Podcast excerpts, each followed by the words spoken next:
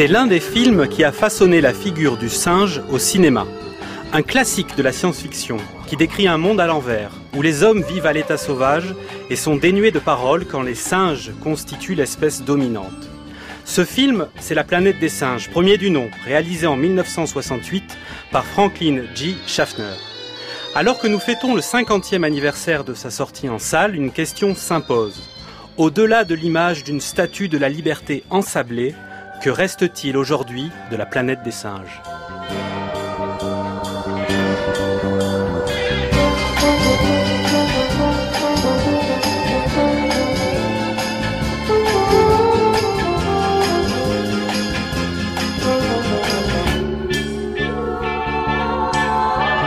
Retour sur la planète des singes. C'est le voyage exploratoire qui sera le nôtre dans l'heure qui vient. Bienvenue dans la méthode scientifique.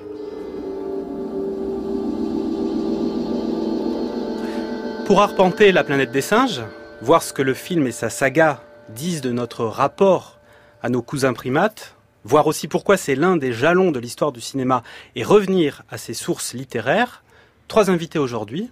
Nous sommes en compagnie de Marie-Claude Bomsel. Bonjour. Vous êtes euh, doctoresse vétérinaire, professeur émérite au Muséum national d'histoire naturelle. Également avec nous Simon Bréant, bonjour. Bonjour. Vous êtes, maître, vous êtes maître de conférence à Sorbonne Université. Et nous sommes également en compagnie de Simon Rio, bonjour. Bonjour. Vous êtes critique de cinéma, rédacteur en chef du site Écran Large. Comme chaque jour, la méthode scientifique est à écouter en direct sur les ondes de France Culture.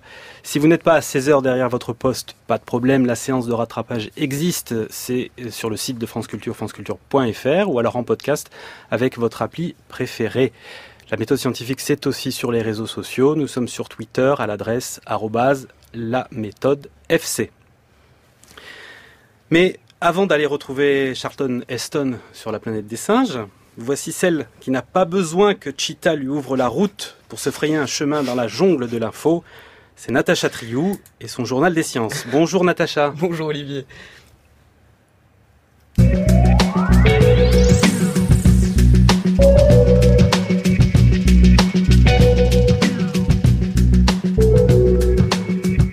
Des sciences. On commence avec le premier sujet de ce journal, Natacha. La COP24 se poursuit à Katowice, en Pologne. Et mardi, German Watch a présenté son dernier rapport. La France est dans le top 20 des pays les plus touchés par le réchauffement climatique. Oui, chaque année, l'ONG allemande dresse son indice mondial des risques climatiques et en Europe, la France est le premier pays le plus affecté par les dégâts liés au réchauffement climatique. Donc entre 98 et 2017, en moyenne, c'est 1121 décès et 2,2 milliards de dollars de pertes engendrées chaque année. En tout, alors 180 pays ont été analysés. Dans ce triste, ce triste palmarès, on trouve la Birmanie, l'Inde, Madagascar, la Thaïlande ou encore la France et les États-Unis. Donc la vulnérabilité aux événements climatiques n'est pas qu'une affaire de pays en voie de développement. L'étude s'est basée sur les données des assureurs qui ont des statistiques très détaillées hein, de ce que coûtent les dégâts liés au climat. La difficulté est toujours de savoir si des événements météorologiques sont liés au changement climatique ou s'ils font partie de la variabilité naturelle. Jean Jouzel est climatologue et ancien vice-président du GIEC. Il nous apporte quelques précisions. On ne peut pas attribuer un événement extrême euh, de façon précise, euh, individuelle, de façon précise ou non au réchauffement climatique. Ce qui intéresse, euh, disons, les statisticiens du climat, c'est de regarder si l'évolution de ces événements extrêmes en termes d'intensité et, de fréquence. Et, là, on va parler par exemple des vagues de chaleur qui s'intensifient, deviennent plus importantes et qui sont manifestement liées au réchauffement climatique, en particulier parce que les températures extrêmes, les vagues de chaleur, disons, leur intensité augmente deux fois plus vite que les températures moyennes. Donc un réchauffement de 2 degrés se, traduirait par euh, des vagues de chaleur de 4 degrés. Il y a aussi tous ces problèmes liés en France à, euh, à la fois à, aux sécheresses à répétition qui risquent d'être à répétition sur euh, le sud de notre pays.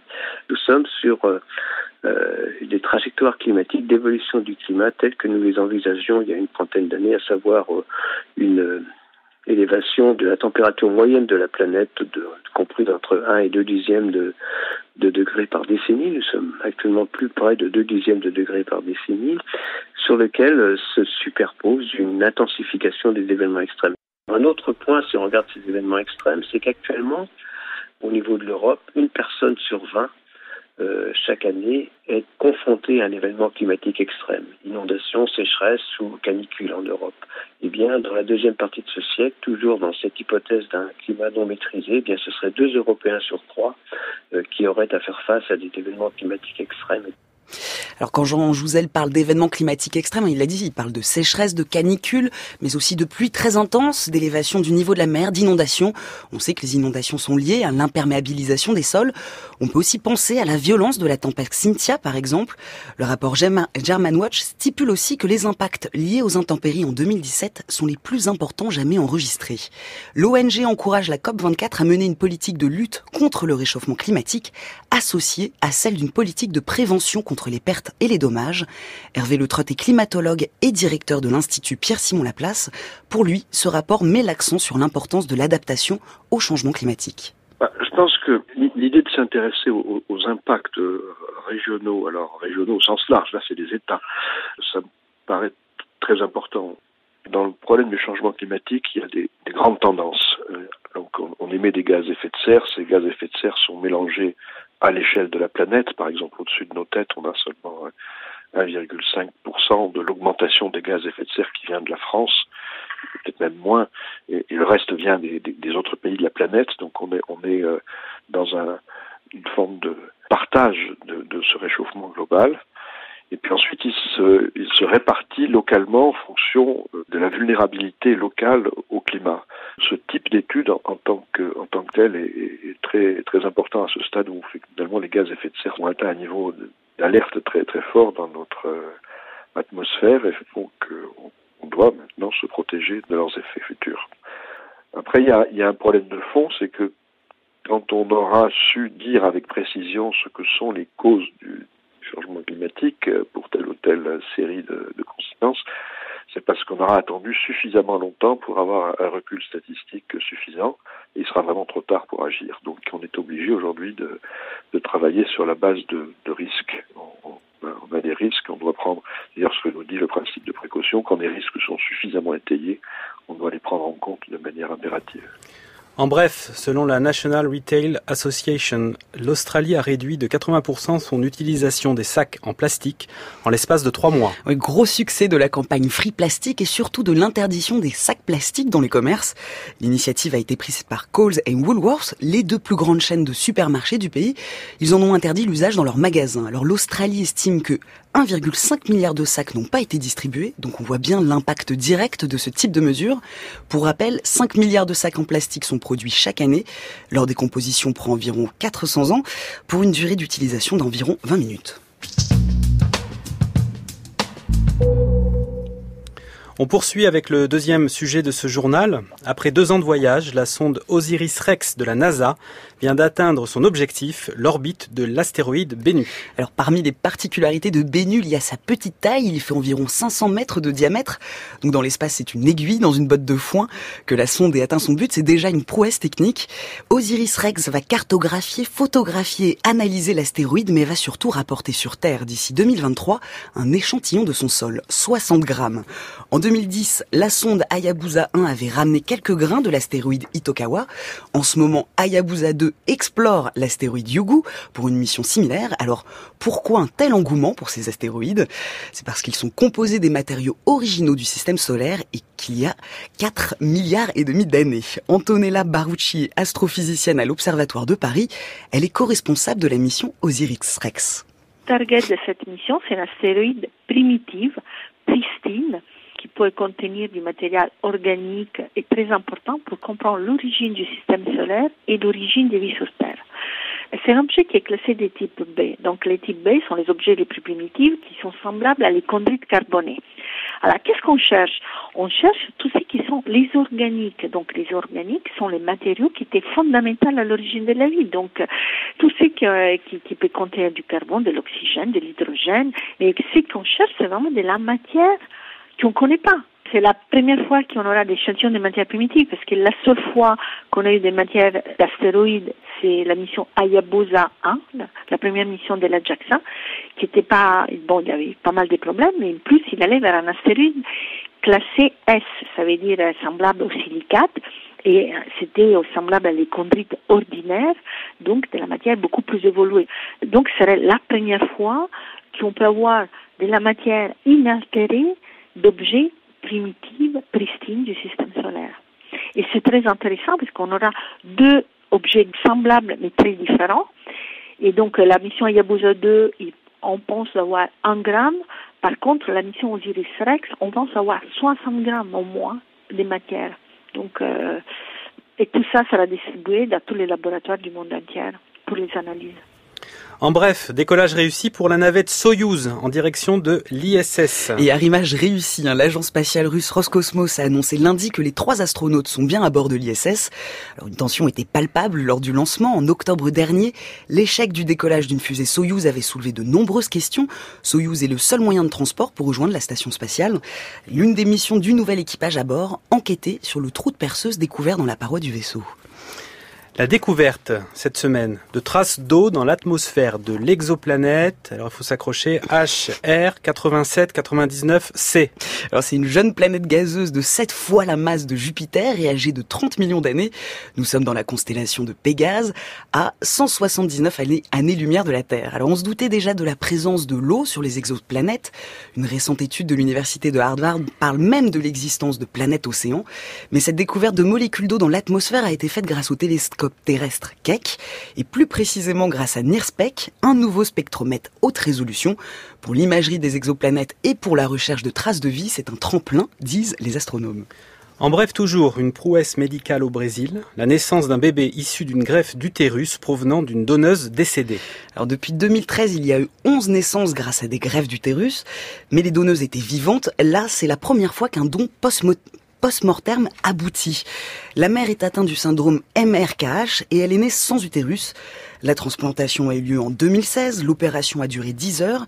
Elle a ensuite dû suivre un lourd traitement immunosuppresseur pour éviter le rejet. Et sept mois plus tard, la fille va fonctionner. Lors de la naissance par césarienne, l'utérus a ensuite été retiré. La petite fille va bientôt fêter ses un an et elle est en parfaite santé. Alors, l'infertilité d'origine utérine concerne une femme sur 500 et restée jusqu'à présent complètement incurable. Cette opération représente donc de grands espoirs. Et pour finir, la rubrique des sciences improbables. Natacha, vous souhaitiez nous parler d'une récente étude essentielle parue dans Science sur la vie sexuelle des mouches.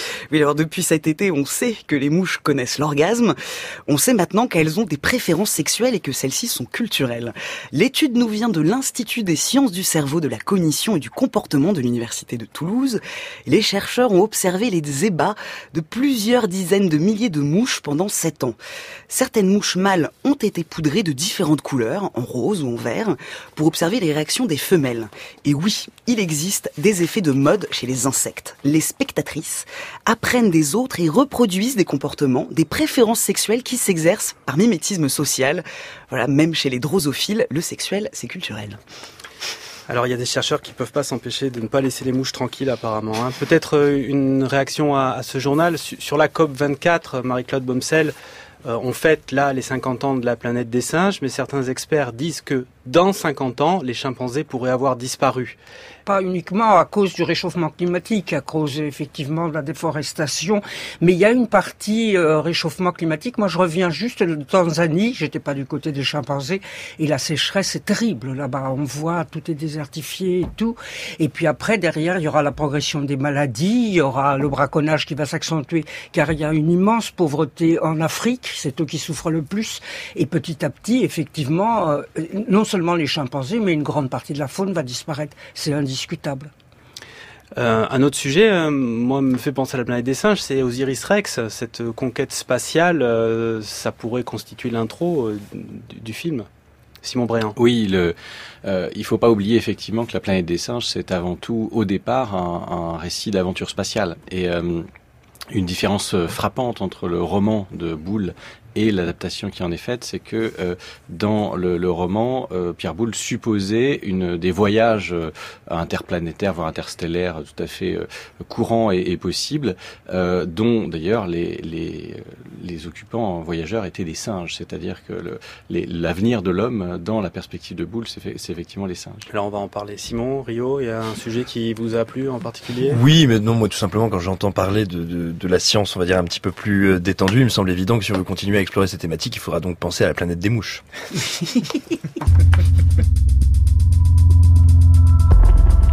La méthode scientifique, Olivier Lascar. À 16h15, vous êtes bien à l'écoute de la méthode scientifique sur France Culture. Nos invités pour parler de la planète des singes aujourd'hui, Marie-Claude Bomsel, doctoresse vétérinaire, professeur émérite au Muséum national d'histoire naturelle, Simon Bréant, maître de conférences en littérature française à Sorbonne Université, et Simon Rio, critique de cinéma, rédacteur en chef euh, du site euh, Écran Large. Comme on vient de le dire à l'instant à l'issue du journal des sciences de Natacha, la planète des singes, ça commence par un voyage spatial quatre astronautes qui quittent euh, les États-Unis en 1972 et qui se crachent sur une planète inconnue, mais bien longtemps après. Simon Bréant, est-ce que vous pouvez développer un petit peu eh bien, le, cadre initial de, de, du film, c'est véritablement l'idée qu'on on est pris dans quelque chose qui est en fait finalement un décalage temporel, mais un décalage temporel qui n'est pas perçu initialement. Et euh, un, des fondements de cette, euh, idée-là, c'est un épisode de la quatrième dimension de, Rod Serling, hein, plus encore que le roman lui-même, un épisode qui s'appelle, euh, euh je sais plus comment il s'appelle d'ailleurs, La Flèche, quelque chose comme ça, bon bref, et dans lequel le, le des, explorateurs de la même façon sont coincés sur une planète et ne comprennent pas qu'il s'agit de la Terre. Et donc tout le tout l'enjeu finalement pour le, le spectateur, c'est d'être plongé dans la même situation d'erreur interprétative, de voir dans la planète des singes autre chose euh, que notre planète, et pourtant c'est un avenir possible dans le cadre du film. Simon Rio, euh, le nom de Rod Serling a été lancé, ça y est. Euh, Rod Serling, il a participé euh, au scénario de La planète des singes du film de 1968, mais il est surtout connu pour la quatrième dimension. Oui, absolument. Ce qui est, ce qui est intéressant, et je ne vais pas lancer ça tout de suite parce qu'on va y revenir au, au, cours de l'émission, ce qui est très intéressant, donc, c'est que la, la, saga originelle, si je puis dire, et la trilogie qui s'est achevée il y a un peu plus d'un an, euh, sont deux œuvres, enfin deux séries d'œuvres qui sont profondément ancrées dans les motifs de science-fiction de leur époque. Et on verra que ces deux traitements extrêmement différents sur la forme de la mythologie euh, issue de Boule et de la planète des singes euh, sont en réalité, je dirais, assez similaires dans leur façon d'appréhender les, problématiques de leur temps. Alors, euh, ces astronautes atterrissent sur une planète dont on ne sait pas au début du film si c'est la Terre ou pas. Et un seul euh, des astronautes survit, c'est le personnage de Taylor qui est interprété par euh, Charlton Heston. Il va bientôt se rendre compte qu'il est dans ce monde inversé euh, dont je parlais tout à l'heure. Les, singes sont aux manettes de la civilisation et les, hommes, les femmes sont ramenés au rang de bêtes. Rapidement, Taylor va être capturé par les singes et on va entendre maintenant l'extrait du film où ce personnage d'humain est jugé par un tribunal de singes qui doit statuer sur son sort. Messieurs les juges, mes arguments sont simples. Ils ont pour base le premier article de notre foi, où il est dit que le Tout-Puissant a créé le singe à son image, qu'il lui a donné une âme et un esprit, et dans sa grande bonté l'a séparé des bêtes de la jungle pour en faire le seigneur de cette planète. Ces vérités sacrées trouvent en elles-mêmes leur propre justification. Notre science doit étudier les singes, messieurs, seulement les singes. Mais certains jeunes savants audacieux n'ont pas hésité à étudier l'homme. Ouais, ils ont oublié les lois du Tout-Puissant au nom d'une théorie insidieuse qu'ils osent appeler l'évolutionnisme. Je vous en prie, vous faites, docteur Anarius. L'État accuse le docteur Zira ici présent et un chirurgien dépravé nommé Galen d'avoir fait des expériences sur cet animal, d'avoir trafiqué son cerveau et les tissus de sa gorge pour en faire un monstre capable de parler. Ce n'est pas vrai. Docteur, attention à ce que vous allez dire. Et son intelligence, aurions-nous pu la créer aussi? Non seulement cet homme sait parler, mais il sait penser et il sait raisonner. Donc c'est un extrait de La planète des singes de 1968. Les personnages qu'on entend sont tous des singes. Ce sont des orang-outans. Ce sont les orang-outans qui mènent la danse ici et qui mettent en accusation deux chimpanzés. Alors là, ce qui est peut-être intéressant, Marie-Claude Baumsel, c'est de voir la façon dont ces différentes espèces de singes sont représentées dans le film et de, mettre ça en regard du, du, réel comportement de ces animaux dans la nature. Donc je le redis, les, les orang-outans sont un peu les représentants du savoir, c'est quand même des imbéciles bornés, et les chimpanzés sont des intellectuels sympathiques. C'est-à-dire que c'est assez paradoxal parce que c'est une époque, c'est dans les années 60, on connaît très peu de choses, c'est l'époque où Jane Goodall, euh, Diane Fossey euh, et Birute Galdikas sont encore dans la nature et n'ont pas publié grand-chose. Et pourtant, paradoxalement, dans ce film, on met les orang-outans en imbécile borné, je regrette d'autant plus que ce sont mes animaux préférés, mais en tous les cas, en grand sage, ça au départ, même si après on en fait des bornés. Or, ce sont tout à fait, c'est assez vrai parce que ce sont des animaux qui sont arboricoles, qui sont solitaires, qui sont des grands penseurs à cette époque aux yeux des gens, parce qu'ils ont très peu de mimique en tant que solitaires et ils sont très hauts. Alors après, on en fait des bornés parce qu'ils n'ont pas ce moyen de communication. À l'inverse, on fait des chimpanzés que personnellement je n'aime pas, même si j'ai eu la chance d'approcher beaucoup de Jane Goodall et de diriger l'institut pendant un moment, mais ce sont quand même là, certes, des animaux très intelligents, très communicants, mais extrêmement cruels. Ils sont très et violents, on va le les voir d'ailleurs parce que très hiérarchisés, euh, toujours en conflit interne, mais c'est quand même très bien montré parce que là aussi, ils le rendent plus sympathique alors qu'ils le sont moins. Le, le orang-outan, à l'inverse, c'est plus antipathique par borné, mais il l'est. Vous voyez, il y a une vraie différenciation. Et il y, a- il y aura également les gorilles qui seront la force brutale, ce qui n'est pas le cas. C'est une force tranquille. C'est un animal extrêmement euh, euh, gentil, si je puis dire, euh, qui vit en harem, qui est très calme, qui est herbivore. Mais on en montre quand même les différentes caractéristiques. Et pour moi, qui à cette époque n'y connaissais pas grand-chose, je les ai retrouvées quand je suis rentré auprès de ces grands animaux euh, au jardin des plantes. Pourquoi vous les aimez pas beaucoup, les chimpanzés?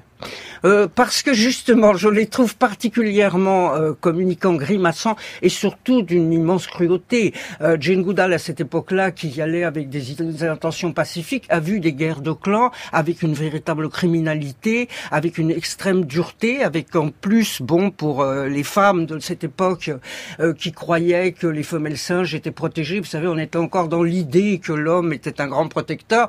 Elles étaient là derrière. Les chimpanzés sont les seuls qui peuvent être encore, qui sont carnivores, qui peuvent attaquer d'autres colobes, qui mangent ça entre chasseurs. Et les femelles qui ont les petits mendient à côté avec grande difficulté. Et puis ensuite, donc, il y a des bagarres et de la criminalité. Les mâles Et- chimpanzés tuent, tuent les petits pour... euh, les... Non, ça c'est pas, c'est c'est moins ça. C'est plus entre eux, entre chasseurs qu'ils se bagarrent, ou entre bandes rivales pour des questions de territoire. Mais à cette époque, on ne croyait pas du tout à cela, et ça a été une immense révélation. C'est ce pourquoi je ne les aime pas. Moi, j'aime les orang-outans pour leur calme, leur tranquillité et leur non-imbécilité, car ce sont de fins observateurs de la vie en général. On y reviendra peut-être. Simon Rio Alors on peut, on peut se rappeler qu'il y a un film qui est passablement raté, voire même honni par la communauté des cinéphiles, mais qui n'a pas que des défauts. C'est le remake de Tim Burton, dans lequel les comportements entre singes étaient effectivement peut-être moi, un- je l'aime bien. Moi, Bah, moi j'ai une certaine tendresse pour le film, mais dans lequel les, les comportements interespèces étaient peut-être un petit peu plus précis, où effectivement les orang-outans, s'ils étaient un peu vicieux, étaient néanmoins les, de loin les plus stratèges et intelligents. Les gorilles étaient la force, mais pas une force brute, une force aveugle, et c'était, ils étaient, si ma mémoire est bonne, des stratèges militaires, tandis que les chimpanzés, en effet, étaient très agressifs et souvent représentés, malgré le langage, dans des poses extrêmement animales et extrêmement euh, euh, vindicatives et intrigantes. C'est l'intelligence, je vais dire, du cinéma américain. Ils prennent des scientifiques, euh, dans le cinéma français, très fréquemment, on vous prend en tant que scientifique et on vous dit, peu importe ce que vous dites, je pense je sais, moi. Alors que les Américains écoutent quand même les scientifiques et après s'arrangent un peu avec la réalité, mais ont une base scientifique. Simon Bréant, cette représentation de, de Laurent Houtan euh, comme un animal euh, obtus, borné, euh, est-ce que c'est une représentation qui est vraiment celle de l'époque où Pierre Boulle écrit et qui ne colle pas d'ailleurs avec d'autres exemples? Je crois que vous d'autres d'autres exemples dans la littérature de science-fiction où Laurent Houtan représente plutôt le savoir, la connaissance. Oui, alors le- le- l'exemple euh, auquel j'opposerais volontiers euh, le, les orang-outans de Pierre Boulle, ce c'est plutôt un exemple euh, beaucoup plus récent, hein, qui est le, l'orang-outan tel qu'il est représenté chez Terry Pratchett, qui a été lui-même un, grand défenseur de la cause animale, en tout cas la cause des orang-outans jusqu'à son décès, et qui effectivement le représentait plutôt comme un gardien du savoir, comme quelqu'un, le, seul individu intelligent dans un environnement un peu un peu parodique. Ceci étant, pour revenir à la représentation de Boulle, et qui effectivement est un héritage de l'époque, euh, elle vient aussi euh, justement de- du fait que, que Boulle n'envisage pas au départ son, son roman justement comme un roman de science-fiction euh, à proprement parler, au sens où euh, il Alors ne on va, on va l'entendre, on a, on Oui. a un son de On Pierre va- Boulle on va après, l'entendre- donc on va l'entendre mais mais simplement je, je voulais simplement dire qu'il y a une du coup une charge symbolique très forte. Et effectivement, euh, Marie-Claude tout à l'heure le, disait très justement, il, il, il s'est euh, inspiré essentiellement de l'image euh, qu'il pouvait avoir des différents, euh, différents euh, singes. Et, et d'ailleurs, il y, a une, y a une anecdote que j'ai trouvée assez savoureuse, qui est qu'il il dit que c'est en, en observant des gorilles au Jardin des Plantes qu'il a eu l'idée au départ de, du, de la planète des singes. Euh, Simon Rio, peut-être un mot sur, euh, sur les acteurs qui font les singes de, la, de, cette première version. Il y a Roddy McDowall qui, euh, est, est, devenu ensuite, il n'a pas pu se débarrasser de sa, sa peau de singe. Euh, non, mais c'était c'était c'était l'époque où la carrière de, de, comédien se gérait bien bien différemment d'aujourd'hui et où euh, appartenir à une grande saga était à la fois un sacre et euh, non pas une marque d'infamie, mais on devenait incapable de s'en de s'en défaire. Euh, à, à, bien des égards, la la première saga de la planète des singes a préfiguré même dans, je dirais, dans sa communication et dans le marketing, euh, ce qu'allait devenir l'empire Star Wars, notamment dans la gestion. Alors c'est plus anecdotique. C'est la Fox d'ailleurs. Oui, tout à fait. Et alors c'est plus anecdotique, mais mais, je pense assez signifiant. Ce fut une des toutes premières sagas à se doter d'un énorme merchandising et d'une énorme activité commerciale hors cinéma. Et, euh, les acteurs en ont souffert tout simplement parce qu'ils n'ont pu, euh, très littéralement, ils n'ont plus pu ôter leur, euh, leur masque, leur masque de singe. Marie-Claude Bomsel, on, entend les singes discourir dans l'extrait et dans tout le film. Euh, est-ce qu'il est y a eu des expériences pour faire parler les singes? J'allais dire malheureusement oui, il y en a eu beaucoup euh, qui sont désormais arrêtés, mais euh, tout simplement parce qu'on a voulu les rentrer dans notre propre langage euh, pour montrer à, à leurs limites, si je puis dire. Donc il y en a eu principalement des chimpanzés, il y a les gorilles, il y a eu juste Coco, le gorille qui parle, qui était une femelle, mais il y a eu beaucoup d'interprétations. Je pensais que Coco était plus dans le langage des signes. Voilà, et... parce que d'abord le effectivement, le gorille est un animal qui a très peu de son, qui vit en petit harem, qui joue plutôt sur la posture et sur la vue que sur le son. Il a quelques, soyons honnêtes aussi, il a beaucoup de borborigme parce que c'est un végétarien pur. Il pète, il rote, il bon. Et ça, euh, son discours était plutôt fluctuant, dirons-nous. Bon, et c'est un animal surtout très difficile à manier, donc il, a, il y a eu très peu de choses faites. Sur les orang-outans qui ont longtemps été considérés comme des imbéciles, très peu de choses ont été faites. Maintenant, ils rattrapent effectivement. C'est donc sur les chimpanzés que ça s'est passé. Il y en a eu différents. Il y a eu Sarah, il y a eu. Est-ce qu'on peut expliciter une expérience, par exemple Est-ce que l'expérience de Nîmes n'est pas celle d'un chimpanzé est plus douloureuse encore puisqu'il a, il a été même Vous pouvez fait nous un film à, à, travers ça. C'est-à-dire que Prémac a pris un bébé chimpanzé qu'il a amené dans un environnement totalement humain avec différentes euh, nounous d'ailleurs. On a même dit que c'était des copines à lui, n'insistons pas là-dessus. Mais il a, ils ont été traités comme des bébés. Ça, c'est tout ce qu'il ne faut pas faire. C'est ce qu'on appelle des animaux imprégnés. À partir de ce moment-là, cet animal est rentré dans le monde humain et on a commencé effectivement à lui faire des, signes, des langages euh, de signes, de façon à communiquer avec lui. Bon, il a appris un minimum, mais il n'avait pas du tout euh, d'autres possibilités que, que les, le langage humain signifiant dans une maison, ce qui est évidemment complètement ridicule. Donc il a été jugé comme incapable linguistiquement de continuer. On l'a ensuite ramené dans un autre laboratoire où il n'a toujours pas vu de congénère, parce que maintenant ça ne se ferait évidemment plus comme ça. Et, Parce qu'on parle de quelle époque? C'était dans les années 70, d'autant je me souvienne. Et à partir de ce moment-là, on a considéré qu'il était assez stupide, qu'il s'arrêtait à 40 ans. Et surtout beaucoup plus grave, on l'a carrément abandonné, Nîmes. Nîmes a donc été conduit après dans un centre d'expérimentation. Ça, c'était quelque chose d'assez terrifiant. Parce qu'il s'est retrouvé dans une cage, isolé, avec des congénères qu'il venait brusquement de découvrir, dont il ne parlait plus la langue, parce qu'il y a un minimum d'études, également du langage gestuel et similaire et là, ils ont un vrai langage, euh, comment dirais-je, vocal, les chimpanzés, donc ils ne les comprenaient pas. Et ils ne comprenaient pas, évidemment, complètement le langage humain. Et brusquement, les humains, non seulement se désintéressaient de lui, mais le maltraitaient. Et on voit même des images assez atroces où Nîmes essaye d'expliquer à ces gens qui ne sont pas habitués, aux soigneurs, euh, par la langue des signes qu'il ne faut pas lui faire comme ça. Il essaye de parler aux autres. Il naît dans un monde qui n'existe absolument plus. Il sera ensuite récupéré, heureusement, Nîmes, encore que, remis dans un refuge pour amis des animaux. J'ai vu un film là-dessus qui est assez sinistre d'ailleurs, parce que les gens sont très gentils avec lui, mais cet animal est définitivement perdu pour le monde des singes et le monde des, des humains, et on lui met une télévision. Il regarde cette télévision, évidemment, il ne comprend absolument rien. Il jette la télévision et on dit décidément, il est définitivement perdu pour tout parce que la, télévision n'intéresse pas. C'est pour montrer la folie. Bon, tout n'a pas été aussi fou. Hein. Il y a eu ensuite les bonobos qui ont travaillé, les bonobos qui ne sont pas dans la planète des singes, puisqu'à cette époque, ils étaient très méconnus. Et le fameux Kanzi qui a pris effectivement mille mots et qui a réellement communiqué avec beaucoup Mais de gens. oralement. Euh, il, il, il, pouvait construire des phrases, il pouvait, il avait, une, euh, il, pouvait demander différentes choses. Ils sont toujours en demande, toujours dans le concret, mais il y avait un véritable dialogue du moment qu'on resterait dans le qu'on restait dans le concret. D'autant plus que lui n'avait rien appris. Après j'en finis, mais je vais pas faire toute l'émission. Euh, il n'avait rien appris. Il avait simplement regardé les bonobos travaillent comme ça, avec différentes, ce qu'on appelle des tentes, sa mère et d'autres femelles travaillaient, et il avait appris plus vite uniquement parce que c'était un jeune animal. Le problème de tous ces singes, ça s'est arrêté parce qu'à un moment ils deviennent pubères. Et quand ils ont 10 ans, ils ne sont ni singes ni hommes. Et ils sont perdus pour tout le monde. Et ils deviennent agressifs. Tout bonobo qu'ils pour euh, le grand public, le bonobo c'est fait l'amour pas la guerre, ils règlent tous leurs conflits à travers cela, peuvent devenir brusquement chimpanzés. Hein. C'est une sous-population qui s'est isolée, qui est devenue une espèce, mais si vous les mettez en conditions difficiles, ils peuvent devenir dangereux. Et Kanzi lui-même devenait quelque peu dangereux. Donc suite à toutes ces expériences qui ont été menées dans les années 70-90, cela a été complètement arrêté et désormais on travaille en nature et on apprend ce qu'est le langage des singes dans la nature. Ça semble plus probant.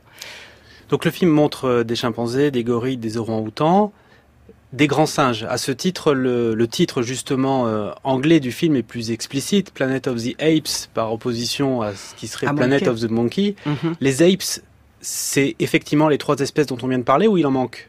Ben, les, il y a le bonobo, c'est quatrième espèce. Je vous passe le fait que maintenant on fait deux espèces de gorilles et deux espèces d'orang-outans. Donc il y en a six maintenant, mais ça c'est toujours nous. Nous aimons trancher en systématique les choses. Et on peut considérer aussi que le gibbon, les îlots sont également dans les grands singes, les petits grands singes. Ils sont à côté. Euh, ce sont des, des animaux qui d'Asie qui vivent en couple, qui sont un petit peu différents, mais ils sont grands singes en ce sens qu'ils n'ont pas de queue, une poitrine plate, qu'ils ont un cerveau plus développé que les autres. Donc ce, ils ont rentré dans les petits grands singes. Simon Brun. Petite anecdote, euh, dans les manuscrits euh, de Pierre Boulle que j'ai pu cons euh, consulter à la, à la BNF parce qu'ils ont été recueillis notamment par Clément Pierre, que je remercie ici, euh, il y a, il apparaît qu'au départ, il avait envisagé d'introduire le gibbon euh, comme personnage, mais qu'il l'a éliminé et finalement remplacé par le chimpanzé.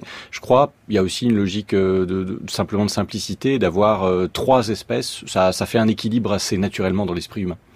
Alors Pierre Boulle, Pierre Boulle, c'est Cocorico, la planète des singes est française quelque part. Pierre Boulle, c'est l'auteur français qui a écrit La planète des singes en 1963.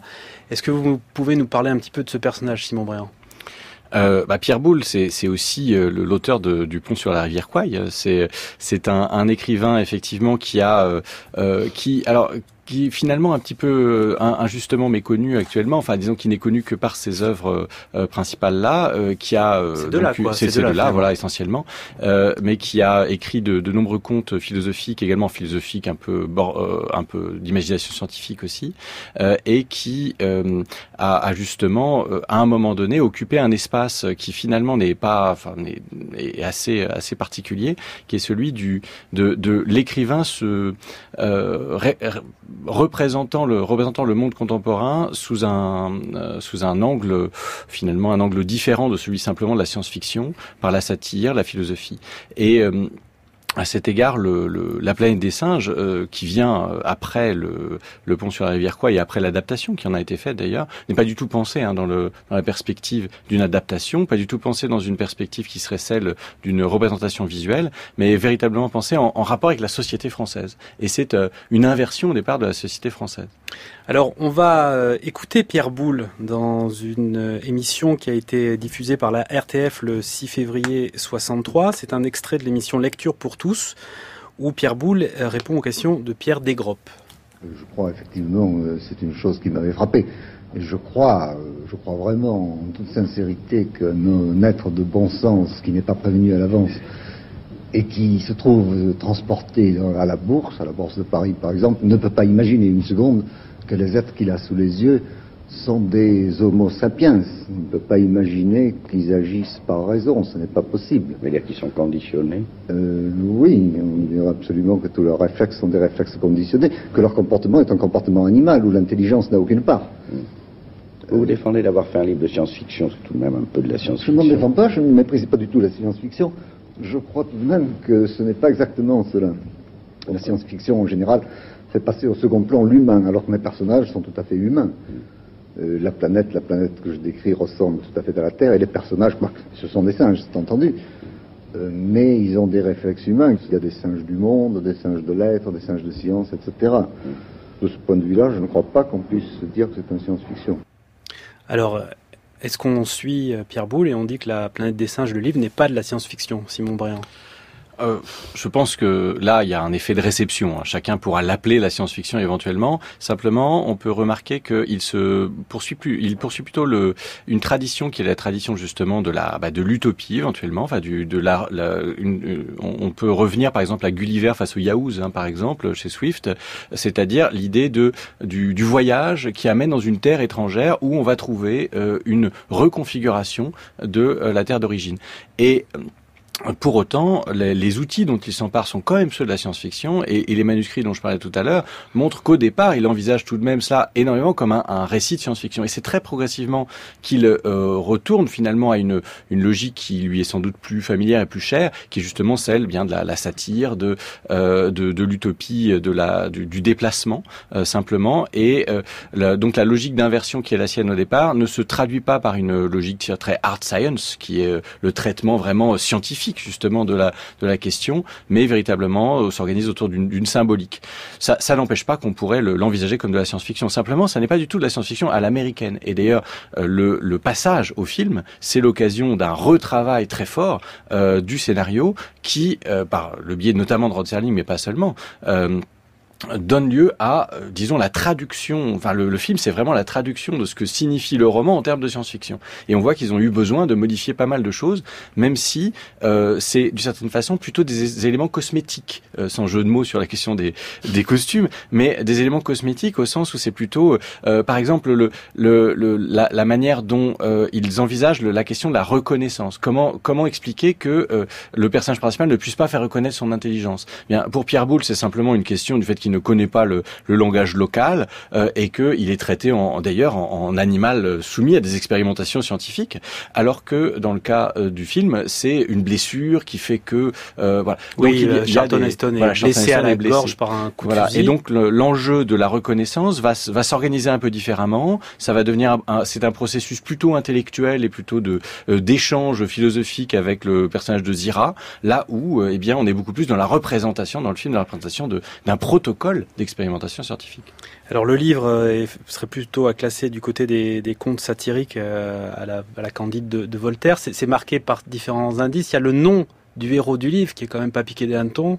Oui, Ulysse Mérou, hein, euh, qui ça fait pas très blockbuster, quoi. Euh, non, non, tout à fait. Et, euh, et d'ailleurs, le, le, le, schéma, euh, le professeur qui l'emmène sur un dans, dans, une fusée, on, on, on, croit voir le professeur Tournesol. Hein. C'est un petit peu, d'ailleurs, le, professeur Tournesol est Tintin. Hein, finalement, Ulysse Mérou, c'est un journaliste qui veut avoir une exclusivité et qui, qui part dans l'espace. et une fois sur place, c'est obligé de se, se débrouiller, mais finalement, on n'est absolument pas face à justement ce, ce schéma de l'aventurier, de, de l'astronaute entraîné, euh, qui est celui du celui du film. Donc, on est beaucoup plus dans une dans un déplacement à, à l'ancienne. Pour autant, on, on est, il s'agit pas, ça n'est pas seulement la tradition euh, d'un Voltaire ou de, de la satire, c'est aussi une tradition très française, d'un certain, certain type d'anticipation qui se préoccupe moins de science en tant que fait scientifique immédiat, mais de la science comme source de symboles et d'interprétation du monde. Et ça, finalement, c'est le, le, prolongement d'auteurs comme Maurice Renard, ou euh, on parlait de la, planète des mouches tout à l'heure, mais Jacques Spitz qui, euh, voilà, imagine un monde dans lequel les, mouches deviennent intelligentes et puis font la guerre aux hommes et, gagnent d'ailleurs. Donc c'est ce type d'inversion-là, hein, finalement, où... Euh, il ne s'agit pas forcément d'avoir quelque chose qui est fondé scientifiquement, mais quelque chose qui va être frappant et qui va remettre en perspective euh, la perspective de la question de l'humain. Il a des héritiers, Pierre Boulle, aujourd'hui? Euh, eh ben, je veux dire d'un point de vue littéraire. Euh, alors d'un point, point, de vue littéraire, je, je dirais quelqu'un comme Michel Houellebecq, enfin dans ses, ses, dans ses, sa logique, même s'il se, se réclame de la science-fiction, quelqu'un comme Michel Houellebecq euh, fonctionne un peu dans cette, cette logique-là. Ou quelqu'un comme Bernard Werber, qui lui-même ne, ne, ne, rechigne pas devant la science-fiction, est aussi un petit peu dans cette perspective-là, c'est-à-dire une écriture de la de l'imagination scientifique à la française qui va disons, euh, tout en se fondant quand même sur le fait scientifique, euh, qui va proposer plutôt une réflexion sur l'humain et sur le euh, et sur l'humain d'un point de vue presque, enfin, philosophique ou en tout cas théorique, que sur des applications de la science. bon, mais là, je, suis, je simplifie hein, une opposition qui serait demanderait beaucoup plus de nuances. Simon Rio, sur ces différences entre le livre de, de Pierre Boulle et l'adaptation qu'en ont fait les Américains, ça vous inspire quoi? Oh, elle, elle, me semble assez logique. C'est aussi la transition d'une œuvre entre, enfin, l'adaptation d'une œuvre à une autre culture, à d'autres codes, euh, des codes donc qui sont aussi bien culturels, mais aussi des modes cinématographiques. C'est, ça me semble assez, assez inévitable, assez logique et assez intéressant in fine. Euh, mais, mais encore une fois, ce qui est, ce qui est intéressant et ce qui montre tout, l'intérêt et toute la valeur du, du travail de Pierre Boulle, euh, les œuvres qui demeurent sont les œuvres qui peuvent rester longtemps et à travers les générations des espèces de boîtes de pétri symboliques. Et on voit que la planète des singes aura, aura donc inspiré toute une saga, même si elle a déformé, on va dire, le, message initial et la volonté initiale de Pierre Boulle, et mais également encore une fois une deuxième trilogie qui est absolument brillante et très très très intéressante. Et on pourra encore en raconter autre chose dans 30 ans. On va en parler tout à l'heure de la, nouvelle trilogie, mais là je voudrais quand même qu'on qu passe un moment sur euh, un des éléments qui a fait le, le, succès du film, sont les maquillages, puisque les maquillages en 68 étaient absolument novateurs. Marie-Claude Bomsel, pour une spécialiste des primates comme vous, quand vous voyez les faciès des acteurs de 68, est-ce que vous dites, tiens, ils ont réussi leur coup? Oui, non, c'était déjà très étonnant. Oui, ça a été plus élaboré avant, mais je vous dis, moi, moi qui à cette époque-là euh, n'était encore étudiante et tout, euh, je connaissais les singes à travers les zoos. Ensuite, j'ai travaillé dans les parcs zoologiques, donc je les ai vus de près et j'en étais d'autant plus étonné. Mais c'était c'était déjà fabuleux, absolument fabuleux, effectivement. Mais j'ai pas assez de techniques cinématographiques pour savoir comment ils en sont arrivés là. Mais ils avaient également le regard regard, ce regard très intense qu'ont les singes et que j'ai retrouvé moi dans mes singes à moi quand je les approche. Et ça, c'était fondamental. Et ça n'était pas les mêmes chez chacun, euh, chez chacun des pour les orang-outans, les gorilles et tout ça. Ça avait été extrêmement travaillé. C'est fort important. Les maquillages sont l'œuvre d'un orfèvre en la matière qui s'appelle John Chambers. Oui, et puis qui a, qui a, fait qui a fait date tout simplement. Et euh, alors aujourd'hui, on pourrait avoir le sentiment, euh, je dis ça pour ceux qui nous écoutent, que, que c'est finalement quelque chose d'assez simple qui relève de l'artisanat par rapport à l'armada d'effets numériques que peut proposer Hollywood, mais au contraire, c'est un travail d'orfèvre. Or, euh, aujourd'hui, si vous voulez, pour recréer le, le même sur un être humain, euh, ce regard que vous trouvez si particulier, on procéderait probablement en post-production en retouchant les pupilles, les yeux, etc. Euh, à l'époque, non, on peut, on peut au pire mettre un petit peu de, de lentilles, mais en réalité, il faut resculpter intégralement tout le visage. Euh, ce sont des, des, du matériel prosthétique, parce qu'on l'appelle ainsi, qui est très long à élaborer, très précis, qui est généralement fait à même le visage de l'acteur, c'est-à-dire qu'on peut pas on peut pas fabriquer en série 300 masques, les mettre à des figurants et dire allez hop vaille que vaille ça ira bien, c'est-à-dire qu'on doit avoir une équipe de pose du maquillage, d'entretien au long de la journée du maquillage et qui est dédiée à chaque comédien, à chaque acteur et qui est travaillé différemment. Donc c'est on va dire en termes de d'ambition, de qualité, de précision et de minutie, c'est un film qui a fait date. Alors la question des, des, du maquillage était celle qui euh, inquiétait beaucoup le producteur du film, euh, Simon Bréant quand il achète les droits euh, de, du roman en 65. Oui, enfin, c'est surtout ce qui lui, euh, comment dire, c'est un enjeu pour convaincre les producteurs, les, les, les, vraiment les financeurs, parce que finalement lui il veut produire, mais surtout il veut se faire financer. Euh, et, euh, et, du coup il a, il a fait tourner une, une première scène. Euh... Alors justement, on a une petite séquence, on, on, on va l'entendre. Man here is an animal. Man here was an animal. He had no civilization. He wore no clothes. He thought no thoughts. He spoke no language. Just a few feet from this tent, you found a cemetery. Built and filled by a civilized race. A race which, according to you, never got beyond a crawl and a couple of grunts. You found more than a cemetery, Doctor. You found a question. Which came first, the chicken or the egg? The ape or the man? Dr. Zayas, you'd better take a look at this. We found it in some kind of artificial shaft. What do you think you found, uh, Mr. Cornelius? Not found, Doctor. Lost. And I'm afraid that would be a birthright.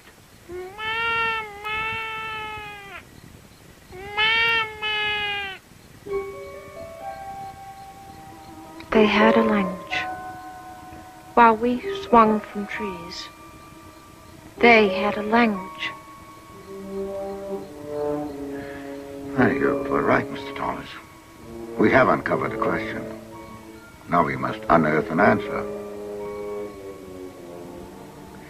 If man had a civilization here, what happened to it? Alors c'est un extrait qu'on trouve sur Internet, sur YouTube. On va vous mettre l'adresse sur le fil de la méthode scientifique.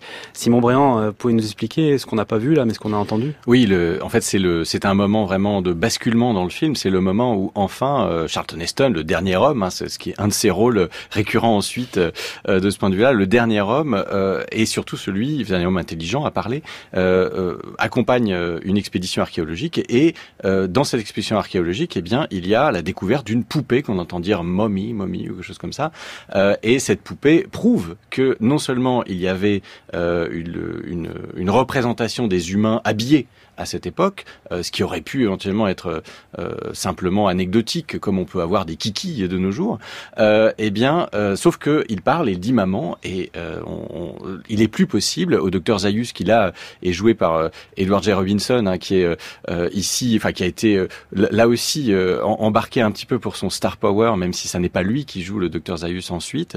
Eh bien, cette scène-là permet de montrer à la fois, eh bien, un moment pivot, euh, le- vraiment l'enjeu émotionnel du film et euh, simultanément la maîtrise des, euh, de, de- des costumes et, de, et, de, et du maquillage, ce qui convainc complètement les, les producteurs.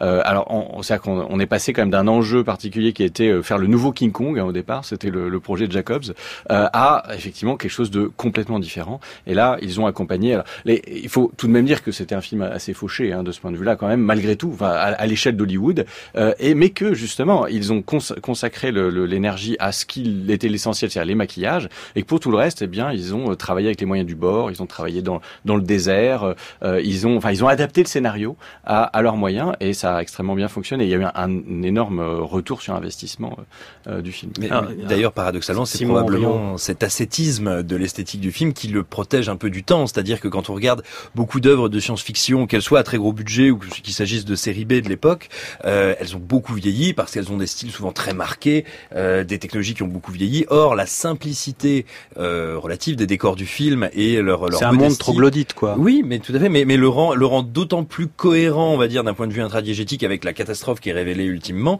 et, et fait que le, fi- le film souffre moins de l'empreinte du temps, tout simplement. Alors le film a tellement de succès qu'évidemment on commande une suite euh, dès 1970 et là Pierre Boulle est sollicité pour écrire une suite à son, à son roman mais sous la forme d'un script de cinéma. Simon Bréant. Oui, alors euh, c'est c'est une. euh, J'ai pu consulter ce manuscrit qui est à la, à la BNF ou du moins sous une de ses formes, et euh, on, voit que. Pierre Boulle a, a essayé autant que possible de refermer complètement les, tous les possibles du, du film. C'est-à-dire qu'il il l'a planète des hommes et il montre de quelle façon eh bien, euh, les hommes redeviennent intelligents, chassent les singes et à la fin, il est plus question qu'il y ait de singes intelligents euh, à la fin de l'histoire. Et il me semble que c'est de sa part une manière de montrer à quel point il n'a pas apprécié en, en, en un sens l'adaptation. Alors il la, il la respecte, tu dis que c'est quand même du travail correct, mais il n'est pas extrêmement satisfait, et notamment il n'est pas du tout satisfait de l'idée que ça soit placé sur la Terre. Enfin donc euh, il n'a pas du tout euh, marché euh, par rapport à la, retraduction en science-fiction, tout en respectant le droit des adaptateurs. Hein. Il, il se plaint pas particulièrement, mais dans le, travail qu'il a fourni, eh bien il a fourni plutôt ce qu'il lui-même aurait fait comme prolongement de son propre travail, mais de façon assez frappante, il referme les possibles. Et pour autant, beaucoup de choses qui sont travaillées dans ce manuscrit se, retrouvent de manière un peu insidieuse. Il n'est pas crédité du tout. Hein, se retrouvent de manière insidieuse dans la suite, c'est-à-dire l'idée justement d'un retour des hommes, d'hommes intelligents. Enfin, euh, il y, a, il y a toutes sortes d'éléments qui sont reconfigurés, mais là encore. Avec dans cette idée non pas de refermer la planète des singes, mais d'en faire une franchise. Parce que le, le, le script de, de Pierre Boulle pour la suite, il, il a été mis aux oubliettes. Par les, En- par les producteurs en tout Voilà, cas. il n'a il n'a pas du tout été retenu par les producteurs, euh, ce qui ne les a pas empêchés de retenir un certain nombre d'idées de ce qu'ils avaient lu. Euh, Simon Rio, les, la suite directe de la planète des singes, 1970, c'est le, secret de la planète des singes. Oui, alors je méfie toujours parce que j'ai tendance à confondre les, les extrêmement compliqué, oui. c'est compliqué. Alors moi, je, je, suis relativement attaché au film parce que c'est vraiment un espèce d'hybride un peu bizarroïde qui est entre le, la, série B post-apocalyptique nucléaire, la suite euh, stricto sensu de la planète des singes. Euh, on sent bien que Charlton Heston est à peu près aussi content d'être là qu'à un enterrement. Donc c'est quand même un film très curieux à bien des égards. Euh, pour qui a pu ou lire des recensions ou poser les yeux sur le travail de Boule pour cette suite, il est évident qu'il a qu'on lui a dit euh, merci mais non merci. Mais enfin on va quand même garder deux trois bricoles là, avec vos hommes un peu bizarres, c'est pas mal. Euh, donc c'est vraiment un espèce de, de patchwork bizarroïde, mais moi que je trouve assez assez touchant. Et puis alors ce qui est ce qui est assez amusant, c'est que finalement, le film pourrait lui-même à nouveau conclure encore, euh, conclure tout simplement cette euh, ce qui aurait été alors un diptyque, et pourtant, et pourtant, ça va continuer, et, euh, et, à partir de là, la planète des singes va devenir, oui, vraiment une, une drôle de, une drôle de saga assez inclassable qui semble à chaque film essayer de se développer un peu différemment. Il faut préciser, euh, pour les gens qui ne les auraient pas vus, quelque chose qui, dans la conception de cette franchise, est fondamentalement différent de ce qu'on voit aujourd'hui, mais qui était très très commun à l'époque. À l'époque, quand on fait des suites, euh, on, on, part du principe qu'elles vont rapporter moins parce qu'à l'époque le public n'est pas encore habitué et ne part pas. Il n'est pas évident qu'on va voir euh, la suite d'un film, donc on essaye de faire la même chose avec moins. Et du coup, contrairement à aujourd'hui, on veut maximiser. On estime qu'on a fait un socle de public sur un premier film qu'on veut élargir euh, de film en film. Donc les films coûtent de plus en plus cher et se doivent d'être de plus en plus spectaculaires. Ici, c'est exactement l'inverse, c'est-à-dire que je crois que c'est pas encore le cas dans le deuxième ou à peine, mais à partir du troisième et puis du quatrième, on va réutiliser des chutes des films précédents. Et ça donne des espèces de films aux allures de monstres de Frankenstein qui sont de moins en moins spectaculaires, de moins en moins bien travaillés, de moins en moins bien faits. Et c'est un, une espèce d'énorme saga qui s'étiole de chapitre en chapitre. Alors dans le deuxième épisode, il y a quand même une idée qui est très séduisante, c'est cette euh, civilisation humaine euh, cachée qui voue un culte à l'ogive, à l'arme, à l'arme nucléaire. Mais oui, alors le, au moins pour les deux premiers, ce qui est intéressant, c'est à chaque fois une espèce, voilà, comme ça, de focale qui a été faite. Le premier Planète des singes nous parle, je parle évidemment du film, nous parle évidemment des droits civiques c'est c'est de mettre tout, d'un coup l'homme blanc dans la position de celui dont on interroge la capacité à faire partie du d'un du commun. Or là dans le deuxième c'est effectivement la peur la peur nucléaire, l'angoisse atomique et euh, la fascination morbide et qui promet la catastrophe. Et, ça c'est un truc qui est assez intéressant dans ces deux dans ces deux premiers films. C'est focales très fortes. Le film Marie-Claude Bomsel parle aussi d'une certaine façon de l'expérience de l'expérimentation animale par le renversement qu'elle opère entre les hommes et les singes puisque on voit que Charlton Heston arrive sur cette planète avec euh, deux camarades qui vont subir des sorts funestes, puisqu'il y en a un qui sera empaillé et l'autre qui va être trépané, puisque les singes veulent voir son cerveau pour savoir euh, euh, où se cache le secret du langage à l'intérieur. Où est-ce qu'on en est aujourd'hui de l'expérimentation animale par rapport aux grands singes Le chimpanzé est toujours un sujet d'étude. Non, alors, en Europe, c'est formellement interdit. A priori, je pense que ça n'existe plus. Euh, pour les grands singes, hein, il y en a malheureusement encore sur les petits singes, enfin le reste, qui ne servent d'ailleurs pas forcément à grand-chose, parce que nous savons, nous, en tant que vétérinaires, que d'une espèce à l'autre, ça ne signifie pas grand-chose, mais malencontreusement, ça continue. Aux États-Unis, c'est interdit désormais pour les laboratoires publics, mais très probablement, il y en a encore dans les laboratoires privés. Euh, tout le monde essaye de lutter contre cela, du, fait, euh, en plus de la disparition de tous les grands singes qui ont perdu à peu près 70% de leur effectif en 50 ans pour toutes les espèces Redites-nous ce chiffre combien? Euh, C'est à peu près ça, oui. C'est-à-dire que et encore, on a remonté un peu parce que maintenant, grâce euh, aux techniques modernes, on a un peu gonflé heureusement les effectifs dans la nature. Mais enfin, on va dire en gros que le chimpanzé, il en reste 300 000, 400 000 max N'oublions pas qu'on est des milliards, que nos animaux domestiques sont des millions, donc vous voyez, et c'est ceux qui restent le plus.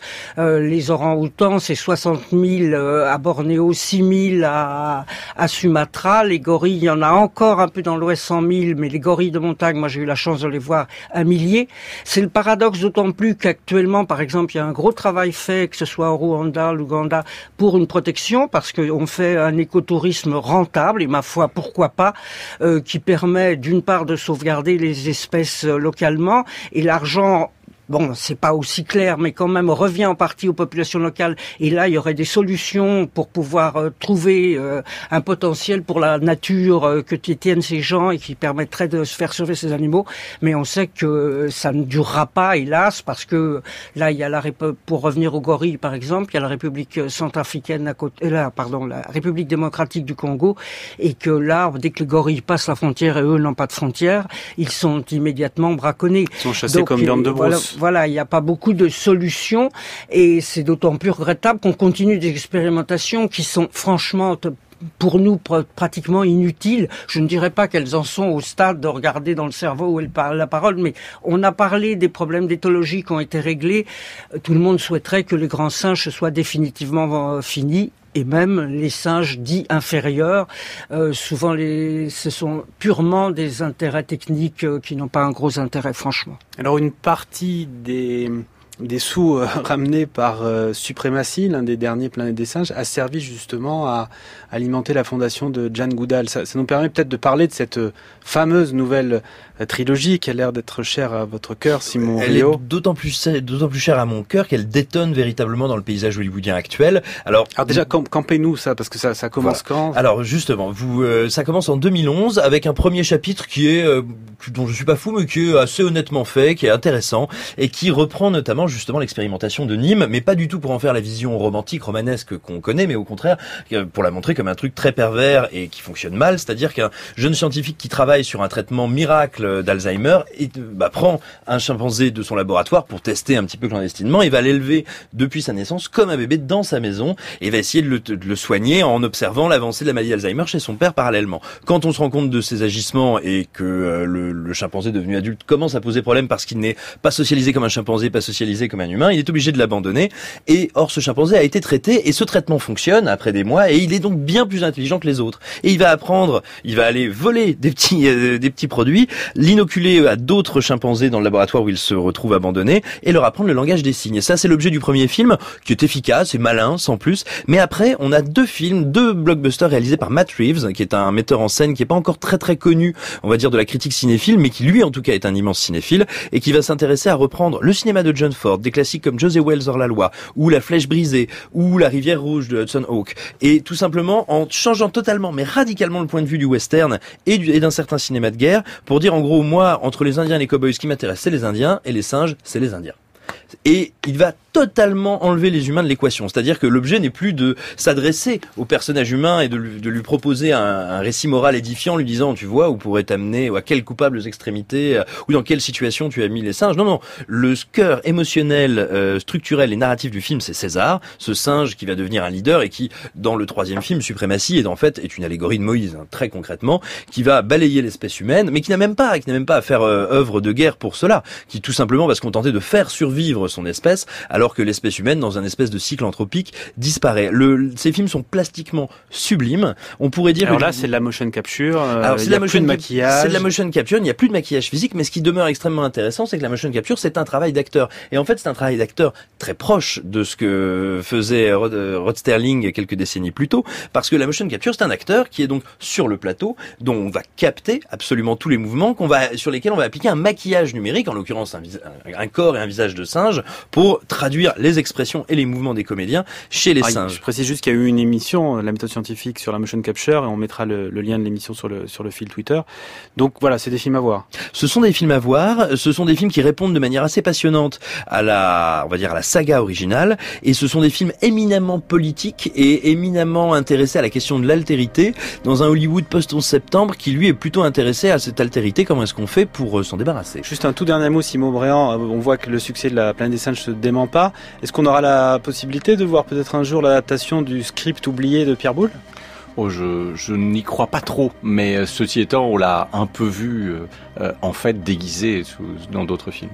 Bon, ben c'est le mot de la fin, le mot de la fin pour la méthode scientifique de ce vendredi consacré à, la planète des singes. Nous étions avec Marie-Claude Bomsel, Simon Bréant et Simon Rio, que je remercie de leur présence. Les films de la saga sont évidemment tous disponibles en DVD. Merci à l'équipe de la méthode scientifique, Eve Etienne, Antoine Beauchamp, Noémie Naguet de Saint-Vulfranc, Céline Lozen et Tom Humdenstock. À la réalisation, c'était Olivier Bétard, à la technique, Ludovic Auger.